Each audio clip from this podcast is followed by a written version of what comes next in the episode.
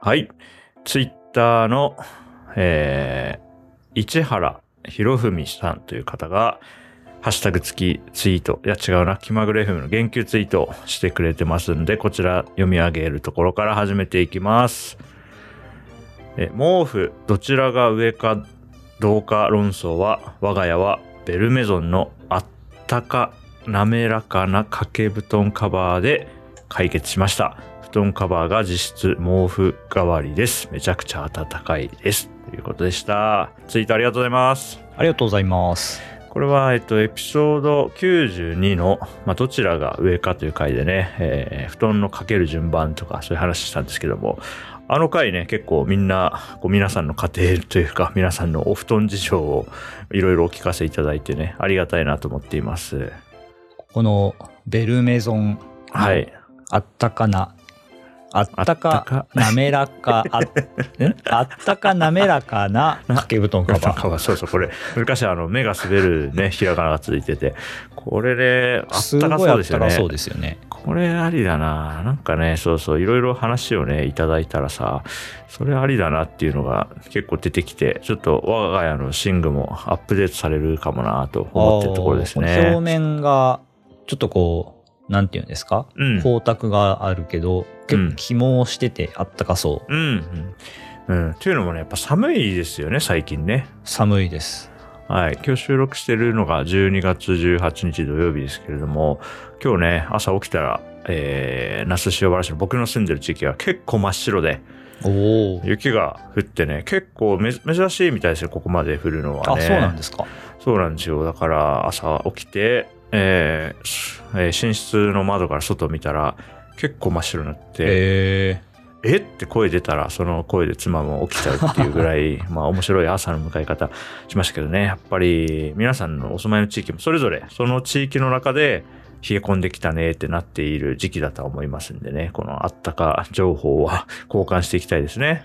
ーいいですね。このはいまあ、ベルメゾンのあったか滑らかな掛け布団カバー。これシリーズで他にもいろいろとある、あの、枕カバーだったり、うんうん。えーボックスシーツだったりあると思うんでね。これで一通り揃えるとすごいあったかそうですよね。ねえ、めちゃくちゃあったかそうです。こんな、うんうんアタッチメントみたいな仕組みがあるんですね。掛け布団カバー。確かに。なるほどねで。僕もですね最近またあの掛け布団カバーと、えーボックスシーツあったかいやつを買いましてえはい、えーボックスシーツはもうすでに使っていて、はい。それがニトリのぴったりフィットマルチシーツっていう商品で、えー N ウォームっていうねニトリの出している暖かいその生地っていうんですか？を使った、えーボックスシーツですと。ー、えまあこれを、えー今使ってて、その前は、えっ、と、敷きパッドっていうんですか？ー、はい。あれを使ってたんですけど、まあはい。それよりかちょっと生地が薄かったり、肌触りは敷きパッドの方が、えーちょっと好みなんですけど、まはい。あずれにくい、そのボックスシーツなんでずれにくくて結構、えー暖かくて良いと。ああ、いいですね。確かにずれにくいっていうのもね、大事ですよね。そうなんですよね。うんうんうん。あとは掛け布団カバーはまだ使ってなくって、はい。もうちょっと寒くなったら使おうかなと思ってるんですけど、うんうん。これは、えー毛布にもなる掛け布団カバーっていうので、えー N グリップ N ウォームの機能を備えている、えーニトリの掛け布団カバーですと。あなるほど。掛け布団にも、あ、違う、毛布にもなるし、掛け布団カバーにもなる。あーそうでへえ、こんなのあるんだ。これはちょっとさっきのベルメゾンの掛け布団カバーとやや近そうですよね。毛布としてもまあ使えますよ的な。ええいや、もうあったかくしてるんですね、みんなね。あの、早く買わないとこういうのって売り切れちゃうんで、あるあるある。それ結構その季節の商品って、そうなんですよか本当に必要になる、なってから買おうとすると、もうそのシーズンのが全部なくなっちゃうってありますよね。ニトリでこの掛け布団カバー見てると、もうすでに1月中旬以降のお届け予定になってたりするんでね。やばいじゃん、もう。じゃあそれまではもう震えて過ごす。そう、早く買わい。ないと大変ですよ。ああ、うちはね、そうだ、思い出した。あのね、いつだっけな、2019年かな、こたつ買うかって言って、ニトリ見に行ったら、もうその年はなくて、それで、へその、だから多分2019年の10月とか11月に、こたつ欲しいってなって見に行って、ないってなって、翌年の9月1日ぐらいのカレンダーに入れ、もうその時点でカレンダーに予定を入れて、こたつ買うっていう。それでもうすぐ買いましたね。もう出たらすぐ買うみたいな感じで、今はだから去年の冬からね、こたつリビングで使ってるんはいですけども、はいはい。あ、いいですね。確かにこう季節物は、うん、需要がみんな同じぐらいのタイミングで高まるからってそですいううのありますねね。いやいやいや、ありがたいですよ。ね、なんで、いろんな方がね、今回ご紹介したのは市原博文さんのツイートでしたけれども、まあ、他の皆さんもいろいろ布団どっちが上とか、うちはこれ使ってるとかね、たくさん情報いただいてありがたかったんで、ちょっと大和田家もね、僕の家も少し、あの、妻も最近結構寒がってるんで、朝うん晩ね。なんで、より暖かくするグッズ、ちょっと検討してみたいと思います。ツイートありがとうございました。ありがとうございました。はい。気まぐれ FM は高石と準29が気まぐれに収録した雑談を配信するポッドキャストです。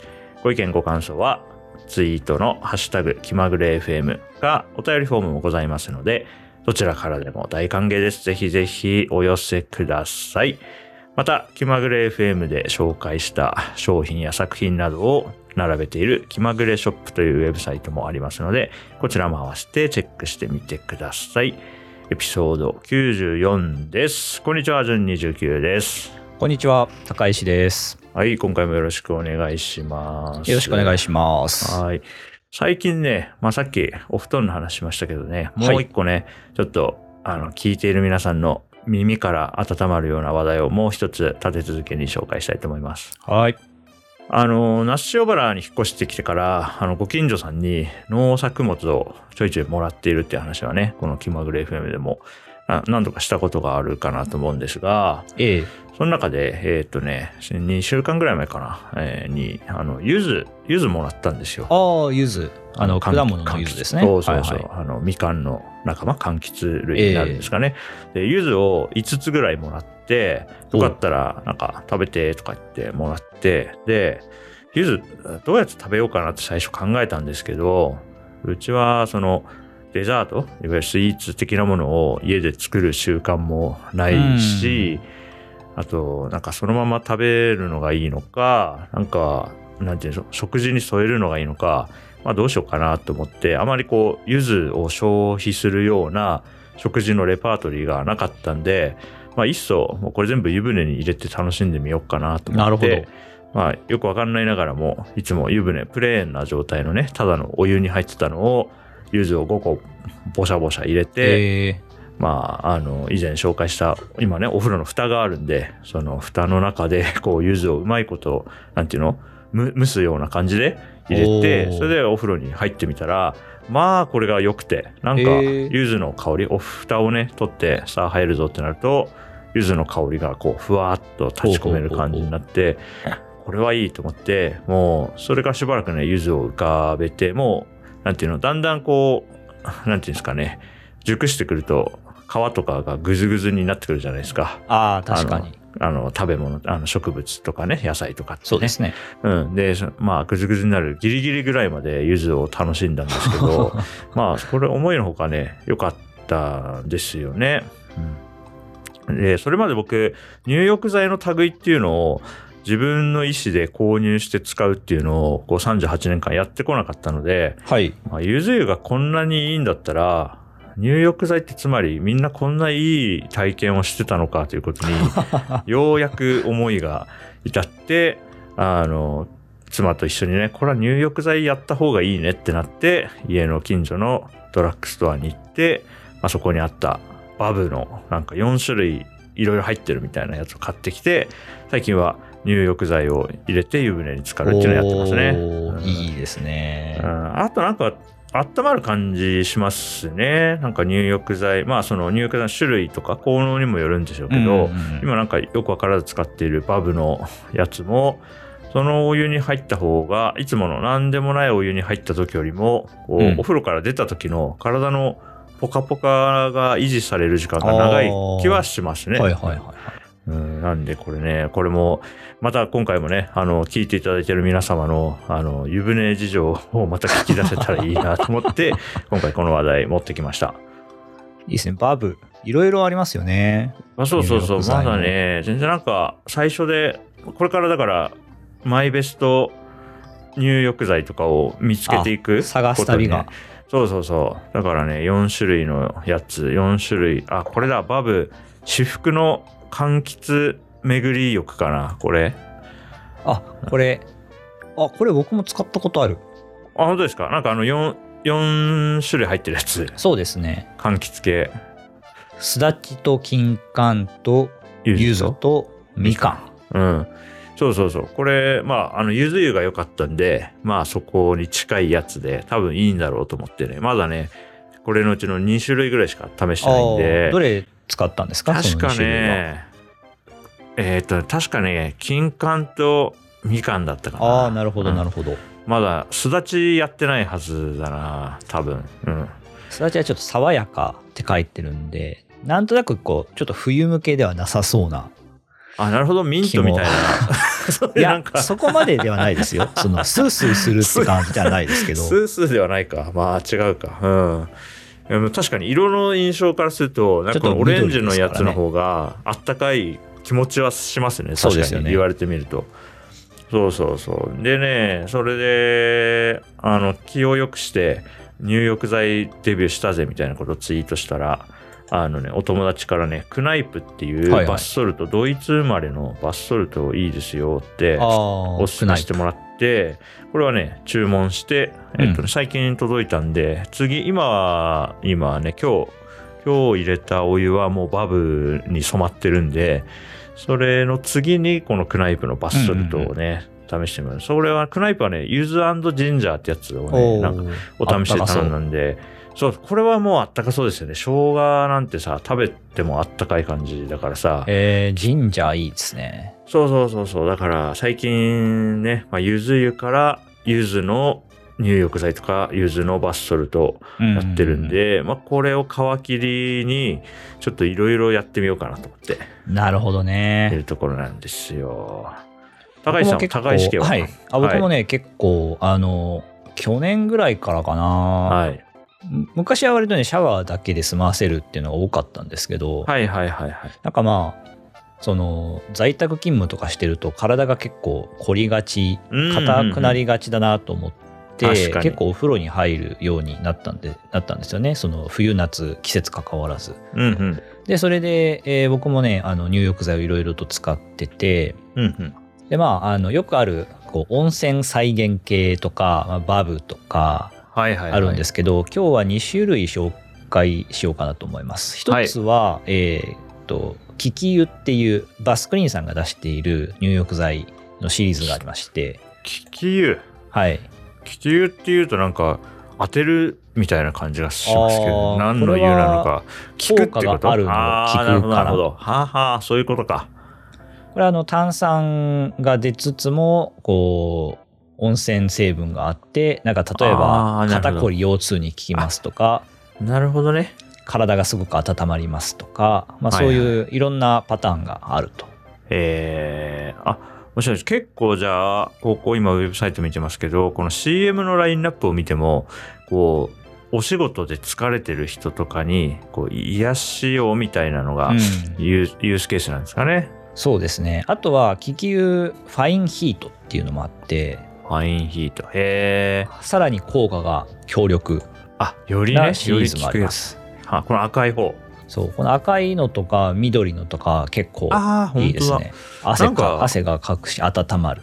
へえ、なんか飲み物みたいなパッケージですね。あの、なんていうの、ザバスとかのさ、なるほどあの。ストローを刺して飲むあの牛乳とかの豆乳とかのコーナーに売ってる紙パックのなんか、うん飲み物みたいな感じですね。なんかだからポップですね。なんかね、見た目も。まあ言われてみれば確かに。特にファインヒートの方が、うん、なんか、うん、なんか食料品コーナーにありそうなパッケあージだな。面確白いですねバブとかとはデザインがちょっと違うかもしれないですね。そうそうそう。バブとかはね、まさにこう、ドラッグストアに並んでそうっていう見た目してるんですよね。なんか、うん、こっちは、うん、だいぶ面白いな。印象がこんなに違うんだなっていうのが面白いですね。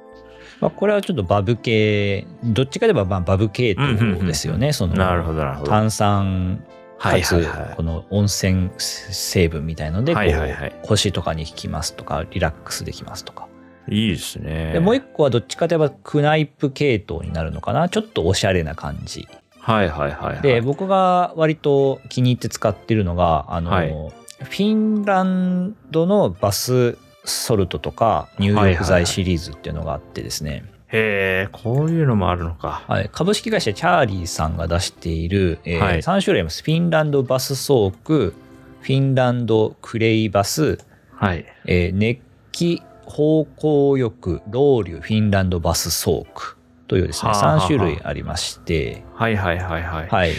じゃあ結構あれか、サウナと源流が近いんですかね、この辺のはね。ああ、そうなのかな。まあ、香りが多分そういううんうんサウナのその香り、サウナに入った時のその木の香りとか、まあそういうんだと思いますね。まあ、それ以外は別にサウナとか多分関係なくて、フィンランドモチーフっていうんですかね。はいはい。白樺であるとかなるほど、なるほど。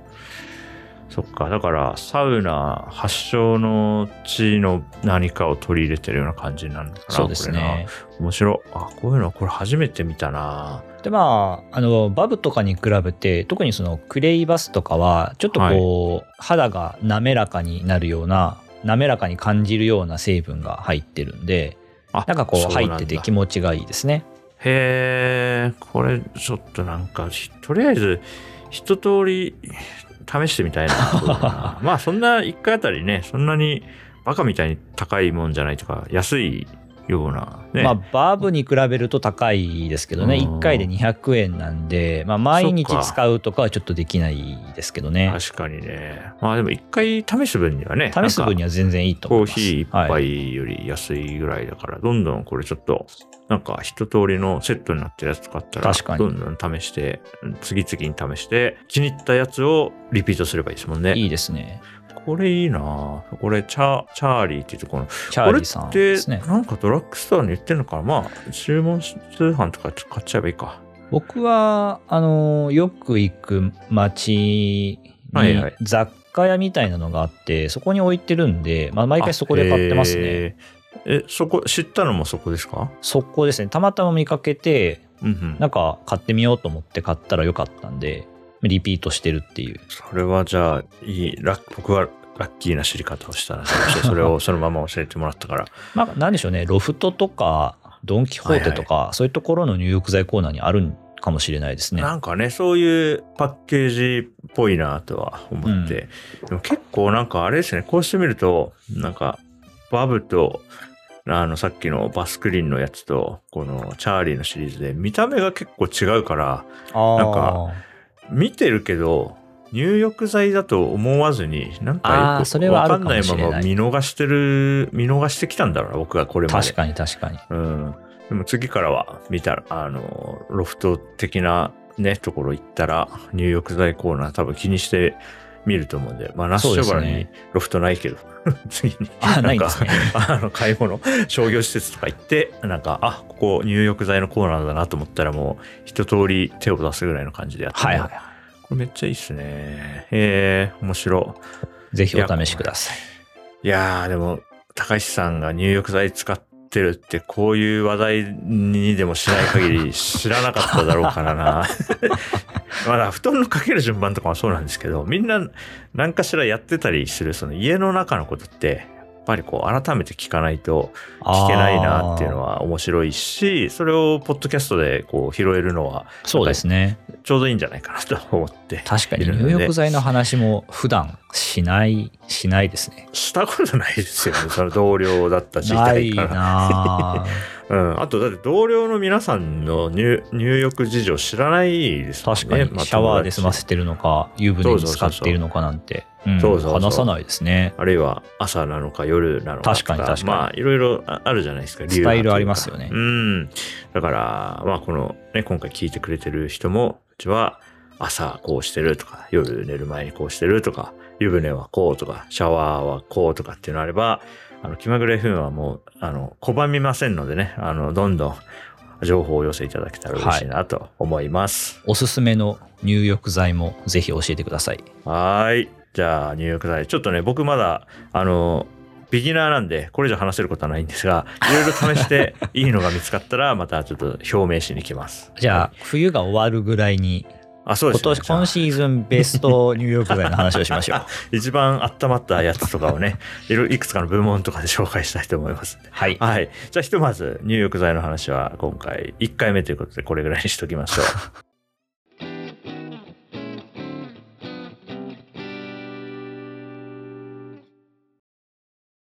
気まぐれ FM。あ、これまたどっかジングルとかで使 使っていただけたらいいかなと思って入れときました。よろしくお願いします。はい。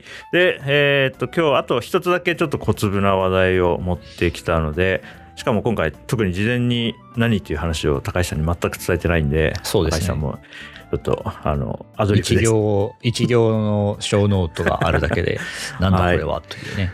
はい。あの、最近インターネットで見かけて、あの、あ、全くそれ気づいてなかったなって思ったことがあって、びっくりした、僕びっくりしたんですよ。そのびっくりを、あの、リスナーの皆さんと共有できたらいいなと思ってはい持ってきました。えっ、と、題して、お相撲さんの異常性。ほう。まあ、これね、なん、本当に38年間気づいてなかったんですけど、あの、お相撲さんって呼ばれる人たちいるじゃないですか。まあ、相撲取りですよね。そうです、そうです。はい。で、まあ、力士っていう。ああ、力士のも確かに。そうそうそうそう。なんだけど、その、相撲って、その競技名じゃないですか。ああ、そうですね。相撲、うん、相撲っていう競技ですね。そうそうそう。すその競技名に、おとさんをつけて、その、プレイヤーのことを呼んでるっていう異常性ああ、確かに。何にも気づいてない。なんかすんごい受け入れてたんですよ。お相撲さんっていう呼び方に。呼びますよね。でも、他にそんな競技あるかっていう、相撲だけが異常なんじゃないかっていう説を見見かけて、あ確かにと思って、で他にいろんな競技ね、例えば、サッカーっていう競技があって、そのサッカーさんって言わないじゃないですか、サッカーやる人のこと。誰誰だよっていうサッカーさって。なんいですね。そうだから、お相撲さんだけなんか異常なんですよ、多分。確かに。野球さんとか言わないし。そうなんですよね。だから相撲取りはわかるんですよ。だから、ねああ、相撲を取る人だから相撲だを取りからそうそう、それは合んってるし、例えば、まあ、サッカー選手のことを、何ですか、ボール蹴りっていうようなあ感じで、その何を何する人なのかっていう、まあ、名詞と動詞がセットになって、まあ、絵描きとかね、そうだと思うんですよ。ーうん。うん。けどね、競技名に3つけるって、他に例あるかっていうのをちょちょっとだけこう探してみて、見つからなかったら、今日、今回このエピソードは終わりです、このまま。いやなんでこんなことになってるのかもよくわかんないんですよね。なんでお相撲さんなんだろうな。そうそうそうそうお。おかしくないですか？今だって新たに、えーっと、なんかっていう競技が生まれた時にね、それのプレイヤーに何々さんとはなんないと思うんですよね。な今かららないなうん、今からはそうはもうならないと思うんですよね。違和感が出ちゃうから。うん相撲さん。そうそう調べる今。検索してます。お相撲さん 異常とかで検索する。お相撲さんなぜ？いや、難しいな。おお相撲さんと。ヤフー知恵袋。おおなるほど。なるほど、ねえー大相撲力士のことをよくお相撲さんと言いますが、なぜプロ野球選手のことをお野球さんとか、J リーガーのことをおサッカーさんと言わないのでしょうか？さにじゃん。お体操さんとか、お卓球さんとか言わないのに、という、うんえー2010年のヤフー知恵う袋のわすごいよ。投稿ですと。先人がいたわ。うんベストアンサーがありますね。あ、素晴らしい。えー野球やサッカーは西洋からのトライ文化で、どれも競技名でしかありません。はい。トライ当時、これらの競技種目は遊びの範疇とみなされ、敬意するに値しないとしたことによるものと考えられます。ええおう 本当？続きがありますね。なるほど。力士の死は武士を指しています。はい力を持って武士となす、イコール力士と称するようになったわけです。はい。ま。た大名お抱えの力士は士分でした。えー。要するに力士は身分を表す言葉でその職業は相撲取りとなります。おお身分だから武武士？お侍さんとかと同じだったって感じ、はあ、士業なんですね。はあそこでなるほど。そこで江戸の士士の人々は、えー身近な職業に対して「お」や「さん」をつけて相手を敬う少子方をしていました。うん。例えば八百屋さん魚屋さんお団子屋さんなど。その上で C では力士という堅苦しい呼び方を嫌い親しみを込めてお相撲さんと呼びました。冠に「お」をつけるかどうかは語調に合うか合わないかの違いです、うんうん。そんな感じがする。確かに。はあでも力士さんよりお相撲さんがなんか定着したんですね。へえなるほど。いや、それはいいことを知りましたね。ああ、なるほど。じゃあ、し、そっか、修行だったんだね。それもちょっと知らなかったんだけど、面白いねまあ、確かに力士士がついてますからね気づいてなかったな。だから、柔道家とかとはちょっと一線を画す存在になるかもしれないですね。歴史は。もう答えが出たので、もう終わりですね、この話はね。一応続きがああるけど、あど。のーうんまあ、続きというか最後の文章に、あの江戸時代の名残でその職業に「お」とか「さん」がついているので、まあ野球とかサッカーみたいな新しいその相撲に比べると新しい競技というのはついていないというえー回答がベストアンサーとなっていると。なるほど。まあちょっと、諸説ありそうな気もするけども。うん、ちょっとこれまあが事実かどうかというのはちょっとわからないですが、まあ、うん。なんとなくその納得感は非常にありますね。うん。確かに。江戸時代か、まあ、明治以降かっていうのは一個あるんですねいやー知らなかったまあよかった今回あんまり調べずに持ってきたんですけどもねうんなんかちょっと なるほどなるほど。いや調べて持ってきたらさか解説する感じになるなと思ったからちょっとびっくりしましたという話としてですね。持ってきたんですが、あーこれはでもすごいいいその疑問ですね。考えたことなかった。そうそう。まあ、本当に自然に受け入れてたから、うんそういうもんと思ってたけど、な、なんでなのって言われたらそうだし、まあ実際、その当時の江戸時代のって言われたら、なるほどって思ってね、面白かったです。ううん。んじゃあ今回もね、皆さんの身近な、これどうなってるのっていう疑問があったら、あの、気まぐれ FM にお寄せいただけたら、あの、代わりに検索するくらいのことはし ますんで、知恵袋を漁ったりはしてますんで、皆さんも日常の疑問などあれば、ぜひ、気まぐれ FM の、あの、教えて気まぐれ FM のコーナーまでお寄せいただければと 思います。はい。じゃあ、こんなところは時間はちょうど良さそうですね。はい。ありがとうございます。じゃあ、今回は、えー92、エピソード92のあ感想ツイートから、えー寝具の話ね、布団、はいお布団の話をして、加えて入浴剤、バスソルト、うん湯湯ね、湯船事情の話をして、最後にお相撲さんの異常性についてお話ししました。はい。はいエピソード94さんな感じで、また次回お会いしましょう。年内もあとわずかですね。はい。すごい、もうあとちょっと。はい。皆さんも体冷やさないようにね、あったかくして過ごしていただけたらなと思います。はいはい。エピソード94、準29でした。高橋でした。また来週。バイバイ。バイバーイ。